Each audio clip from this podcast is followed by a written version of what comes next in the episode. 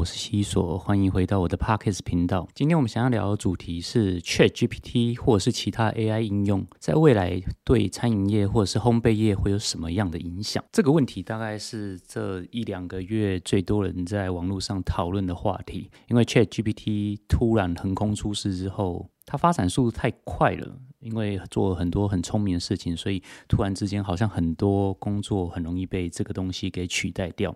可是，在餐饮业里面，大部分都是属于技术类的或者是劳务类的，它有可能会被取代掉吗？我觉得有一些东西可以从现在 AI 的应用上，或许可以看得出来未来会发展的样子。所以今天我想要来跟大家分享一下。我觉得未来 AI 应用会怎么影响餐饮业跟烘焙业？那当然，这都是我个人的看法啦。可是我会跟你解释说，为什么我会这样子想。那我看到什么事情，我的脉络是怎么推理出来会有这样的答案的？今天我们会从消费者面跟业者面这两个方向切入去讨论。目前 ChatGPT 它的发展状况，大部分人判断是说文书类比较容易被取代了。那餐饮业它这种。技术跟劳力占了比较高比例的行业，暂时还不太会有太大的影响。我们先从消费者面开始讨论。在讨论消费者面之前，我想要先讲一件事情，就是如果你有投放过脸书的广告的话，你应该知道脸书的广告是可以设置的非常精细，而且它是非常聪明的 AI 应用。比如说，在这个 Facebook 系统里面，它分析每一个账号逻辑是，它会去记住。这些账号，他按过哪些粉丝团的赞？他看过什么样文章？他停留在一张照片或者是什么样主题上面？他停留时间最久？那一年一年累积下来，所以他会很清楚说这个账号他的使用习惯、他的喜好，他喜欢什么，他不喜欢什么。那所以这件事情就会衍生成，到时候你下广告的时候，你可以很精准的打中这个人的喜好，加上他的年纪、他的居住地址、他的性别，一切都会让广告。非常的精准，那当然这个比较灰色部分就是这牵扯到是隐私的部分。我们刚才讲的都是 Facebook 会发生的事情，那同样的像这样的 AI 应用，其实也会出现在其他系统，比如说 Google。你想想看，我们现在生活大部分都已经离不开 Google 的服务了。比如说你订一家餐厅，你在网络上用定位系统订好了，它会把确认信寄到你的 Gmail 信箱。你收到之后，在吃饭的当天，你用 Google 导航导航到这一家店的位置。吃完之后，你回去 Google 评论上面留下你的评论，留下你的想法，甚至你把现场你吃饭照片上传到 Google 云端 Google 相本，去跟你的好朋友分享。你的一切行为，不管是你去餐厅，或者是你做什么，只要你有用到 Google 的任何服务，都会被记录在你这个账号底下。比如说我自己，我叫 Sales Home，所以这个。系统 Google 的系统就会记住说，Sales Home 它的使用习惯，他喜欢什么东西，他常常去哪一些位置，全部都被记录下来了。当未来有一天要下广告的时候，他也很容易猜测出你喜欢什么，你不喜欢什么。我记得在几年前吧，某一个晚上，我睡前就跟那时候女朋友在讲电话，我就讲说。某一家餐厅，它的某一个餐具看起来非常的好，然后我想要买买来放在我自己的店里面。那讲完我就去睡觉挂掉了。可是隔天早上睡醒的时候，我的脸书广告竟然就出现我讲那个餐具的广告，而且按了连接可以很明确的连到下单的位置。哇，那这个真是见鬼了！就我也还没有做任何搜寻，可是只因为我讲的那一句话，所以系统侦测到这件事情。那当然这件事情我下到之后，我就上网去找说这件事情是合理的吗？是真的是是确定吗？因为后来陆续 Google 侧边广告也都出现猜我喜欢，我喜欢各种类似的餐具，全部都一一出现了。只因为我讲过那句话，我甚至没有去 Google 搜寻过。那我后来去上网去找这一件事情的有有没有人发生同样问题？那的确哈，在在美国有不少人研究说这件事情的确是成立的，因为有很多 App 它会监控你的白噪音，就是日常你虽然没有执行，可是你放在那边，也许是你第一次打开它的时候，你有选择允允许访问麦克风。所以当你按了这个键是，按了这个开关之后，它永远就安在那里。即使你没有执行它，可是它在你的手机里面，它就会很自然的录下一切，然后把它记录到你的手机里面。我刚才讲了，从脸书、Google 到手机 iPhone 的各种广告的应用，这很有可能就是未来会改变广告生态的一个一个状况。在消费者端来讲，如果有一天这个 AI 系统它不再是 Chat GPT 这个由 Open AI 公司它去写出来的的 AI 系统的时候，也许这个 AI 是从 Google，也许从 Facebook 写出来的。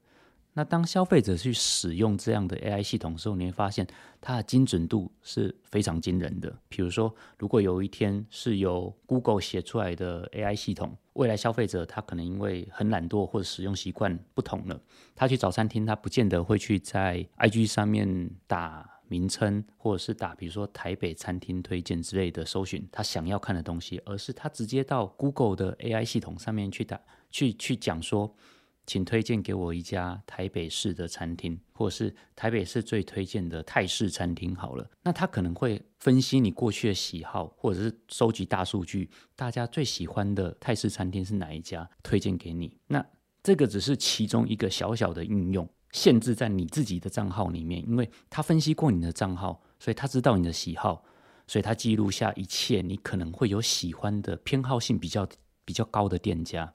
可是。如果有一天这个东西它的隐私不再仅限于是一个人的使用范围时候，这件事情就会很不一样了。我举个例子，比如说，如果今天这个 AI 系统它是由脸书，就是 Meta 这一家公司写出来的话，Meta 它侦测到你在脸书上常跟某一个账号，我假设了，我随便乱讲一个，假设是叫 Jenny 一二三，你常常跟 Jenny 一二三聊天，你们两个账号常常。有联系。有一天，Jenny 一二三她要生日了，脸书一定侦测得到，因为你当初在申请账号的时候，你有输入你的生日这个资料，它就会自动推荐给 Jenny 一二三相对应的礼物。可能你想要买来犒赏自己。那可是最可怕的，如果我 Sales Home 这个账号，我想要追这个女生，我就在 Meta 的 AI，我就问他说，请推荐给我 Jenny 一二三这个账号的人，他有可能会喜欢的餐厅。或是他有可能会喜欢的礼物，那你觉得这件事情有可能会发生吗？如果在法规还没有对对隐私权这件事情还没有很完善的规范的时候，你觉得这个广告价值高吗？我相信这个广告价值是非常高的，而且它会非常精准，因为你可以看到你现在广告侧边猜你喜欢那一系列广告，几乎都非常准确，跟你最近在搜寻或者是你最近花最多时间的东西。几乎都是一致的。那比如说，在消费者端影响最大，就是消费者搜寻他们想要的东西的逻辑会变得很不一样。因为 AI 它会用非常聪明的大数据去告诉你说什么东西最适合你。所以我觉得未来广告投放逻辑很有可能会因为 AI 的关系完全都变得不一样。比如说我们现在最常我们开餐厅最常做的广告逻辑就是去投脸书广告，去投。Google SEO 搜关键字搜寻去做这些事情，或者是去去请一些 KOL 来帮我们代言、写业配之类的。可是，可能几年之后，当 AI 盛行了，这些事情逻辑完全不一样，而且这些事情很有可能在几年之内会完全大翻转，变成另外一个广告投放的逻辑。所以这一段就是我想要讲说。我猜想，在未来，在在消费者端会有的改变。那我们现在来讲说，业者面会有什么样的影响？我觉得，当然最直觉的就是，如果你要去学一项新的技术的时候，它在未来会变得非常快速，而且非常片段。我举个例子哈，不管你是做餐还是你是做甜点的，今天我是一个零的新手，那我想要做一道菜，假设是麻婆豆腐好了，我就到 AI 系统。里面去跟 AI 说，请给我一个麻婆豆腐的食谱，或者说，请给我一个最多人会喜欢的麻婆豆腐的食谱。OK，它都会利用大数据去。全世界的网络里面去搜寻出被最多人下载的麻婆豆腐这个食谱，你下载下来之后，你看不懂说这个应该顺序什么，所以你就问 AI 说可不可以给我一个教学影片？好，那他都上网去找，上到所有比如说 YouTube 或者是 Vivo 这一些影片网站去找寻有人在教麻婆豆腐的影片，然后贴出网址，告诉你说你可以连接出去去看影片的教学。那万一你看了之后你还是看不懂，你可以再问 AI 说：“诶，可是我还是看不懂，有没有在真人可以教我做这个东西？”所以它会自动帮你搜寻离你最近的，比如说餐厅的顾问，或者是说有一些师傅，他们有个人工作室，他们在教人家做这些技术的辅导。我相信未来一定会有这样子的技术辅导的职业存在。你为了学这一道，他就只教你这一道，因为你只需要这一个嘛，其他你都不需要。你不需要从零开始去学什么切菜啊、切洋葱，那些完全不需要，因为在未来一切都太快速了。特别说他。只要收你这一道菜教学的钱就好，你只也只需要学这一道就好，因为你的目标你只想学这一道，所以也许是收你一千块，那你就可以把它学会，或者是你在学的过程当中你有任何问题，视讯连线上跟这一个辅导的师傅联系说，哎，不好意思，我哪边不懂，我还是不会做，所以他线上直接告诉你说你可以怎么修正。那我刚才讲的这一段都是可以应用在各种料理，比如说甜点。比如说做餐、做汉堡上面都是一模一样的逻辑。未来学习的知识就是这么片段、这么快速、这么简单。我很明确知道我要什么，所以我只需要付这一笔钱就好。我不需要再系统性的完全从零开始一道一道学下去。因为或许我不是要开餐厅，或许我只是想要做来自己吃。那又或许我是要开餐厅，可是我的时间并没有这么多，从零开始，我比较着重在行销。着重在经营管理上面，所以技术上我觉得只要不要差太多就可以了。OK，那我猜想我讲到这里，就会有人挑战我说：“可是这个食谱是机器人写出来的，它并不是一个被大家会喜欢的味道，到底好不好吃，终究还是要消费者自己吃了才会知道。”那问题就来了，AI 它搜寻到这个食谱，是因为它在全世界大数据里面，它找出最多人下载的这个食谱就是这个档案，那表示说。这个食谱被这么多人下载之后，它很有可能就是最接近市场喜好的一个食谱，而且还是全世界哦。你看到虽然是中文显示，但是它很有可能是全世界搜寻到一个最常被下载的食谱之后，它自动帮你翻成中文贴到你的系统里面，告诉你的这一个食谱它被市场验证过了，比你要自己去从零开始写一个从零开始测试的食谱还要来得精准多，因为毕竟。最多人喜欢，虽然不一定最好吃，但是它很有可能是最多人喜欢的。做餐是这样，做甜点也是这样。OK，接下来又会有人问我说：“好，那既然是这样，可是有很多做餐或者是做甜点的技术，它是需要很长时间去累积出来的，它需要手感，它需要判断，它需要很多经验。没错，我相信，比如说在甜点里面有很多技术都是一个月、一年。”十年，他们学出来的状况是完全不一样的。那我相信做餐也会有是一样，也是会有一样的状况。可是，在未来，真的有需要花到这么长的时间，把自己培养成一个职人，才有办法赚到钱吗？换个角度再问你一次：未来的职人真的才是赚钱的唯一方法吗？最后一个灵魂拷问：未来职人真的值钱吗？我会问这三个问题，就是因为其实我现在已经很明确看到了，技术面的东西往往比不过流量这件事情来的要有价值。我讲一个最现实的事情，大家可以听听看。在台湾有很多烘焙业的世界冠军，甜点啊、冰淇淋啊，或者是做餐的，我相信可能只要有比赛，台湾大概都是可以拿到前几名。当这一些专家，这是在每一个领域里面拿到世界冠军的人，他回到台湾，我相信他很有可能会开自己的餐饮品牌，这这当然没有问题。可是你有去 follow 过他们后续的状况吗？就我自己的观察了，我觉得目前状况真的比较好，大概只有吴宝春而已。可是其他的世界冠军回来之后，其实他们还是做很辛苦。我相信他们当了老板之后，会发现经营管理上跟他们在技术面的。专业上完全是两件不同的事情。别人说你会做，但是你不一定卖得好，你的生意不一定会好，这是两件不同的专业。可是有一个很强烈的对比，就是网红，比如说最近最有名的呃古娃娃，比如说芊芊，比如说比如说九妹，他们都跟便利商店的很多烘焙品牌或者是一些吃的东西去做联名，去做代言。我必须要很残酷的提醒大家，他们一个月的收入很有可能是刚刚我们讲那些世界冠军他的店半年或是一年的净利，甚至来的要高，因为他们卖的不仅仅是食物本身，他们卖的是影响力。可是这些世界冠军他们卖食物和，食物本身那就是他们个人的魅力。但你觉得这些世界冠军的个人魅力有办法比这些网红的个人魅力？还要有影响力吗？在未来最有价值的事情就是影响力，也就是流量。谁有流量，谁就可以在每一个某一个领域里面称王。那如果你已经知道这一个事情是结果，这个事情是最有价值的，你还需要去投入十年、二十年去成为某一个领域里面的职人吗？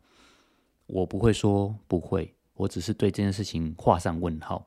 而且我必须要讲我自己。判断出来的认知就是，我觉得技术也许不会被取代，可是在未来会有更有价值的东西去取代技术。